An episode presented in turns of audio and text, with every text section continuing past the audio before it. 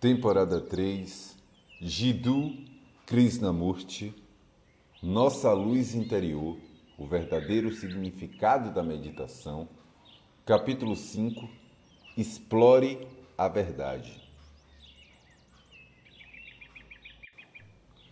Será que existe alguma coisa sagrada que não nos tenha sido revelada pelos nossos pensamentos? Desde épocas remotas, o homem se faz essa pergunta: existirá algo mais além de toda essa confusão, infelicidade, trevas e ilusões? Além das instituições e das reformas? Existe algo verdadeiro que esteja fora do tempo, tão imenso que nosso pensamento não consiga alcançar? A humanidade tem explorado este assunto e, aparentemente, pouquíssimas pessoas tiveram liberdade para penetrar nesse mundo. Desde tempos antigos, o sacerdote vem se colocando entre aquele que busca e aquilo que ele deseja alcançar. O sacerdote interpreta, ele se torna o homem que sabe ou pensa que sabe. E o explorador sente-se posto à margem, desviado e perdido. O pensamento, seja qual for, não é sagrado. É produto da matéria, como nós somos matéria. O pensamento tem dividido os homens em religiões e nacionalidades. O pensamento tem origem no conhecimento, e o conhecimento nunca é completo em alguma coisa, pois é sempre limitado e separador. Onde existe atitudes separatistas, existem conflitos. Comunismo e capitalismo. Árabes e judeus. Hindus e muçulmanos. Todas essas divisões nascem de processos do pensamento. E onde houver divisões, haverá conflitos. Isso é lei. Nada que o homem tenha unido, seja nos livros, nas igrejas, nos templos ou nas mesquitas, é sagrado. Nenhum símbolo é sagrado. Isto não é religião. É simples maneira de pensar. Uma reação superficial àquilo que denominamos de sagrado. Para explorar a verdade, precisamos acumular toda essa energia.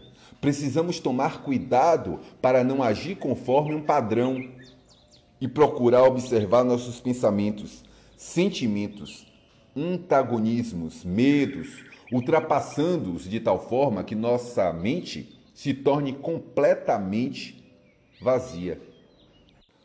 Para explorarmos o que há de mais sagrado, o que não se pode nomear, o que está fora do tempo, certamente não precisamos pertencer a nenhum grupo, a nenhuma religião, ter qualquer crença ou fé, pois a crença e a fé são aceitas como uma coisa verdadeira, que pode não existir.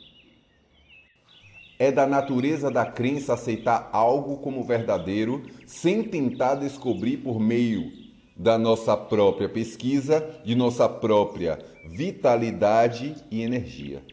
Acreditamos porque a crença nos traz alguma segurança e conforto. Porém, a pessoa que está buscando apenas conforto psicológico jamais atingirá aquilo que está além do tempo é necessário, portanto, que haja total liberdade. Será possível nos libertarmos de todos os nossos condicionamentos psicológicos? O condicionamento biológico é natural, mas o psicológico, os ódios, os antagonismos, o orgulho, todas as coisas que causam perturbações, é da própria natureza do ego, que é o pensamento. Para chegar lá, é necessário muita atenção, não concentração. Meditar é muito importante, porque a mente sendo apenas mecânica, assim como o pensamento, nunca chega a atingir o que é total, a suprema ordem e, portanto, a liberdade completa. O universo é a ordem total. A mente humana está em desordem e precisamos dispor de uma mente completamente ordenada, que tenha compreendido a desordem e está livre das contradições, imitações e conformismos. Esta é uma mente atenta, atenta a tudo o que faz, a todas as atitudes nos relacionamentos.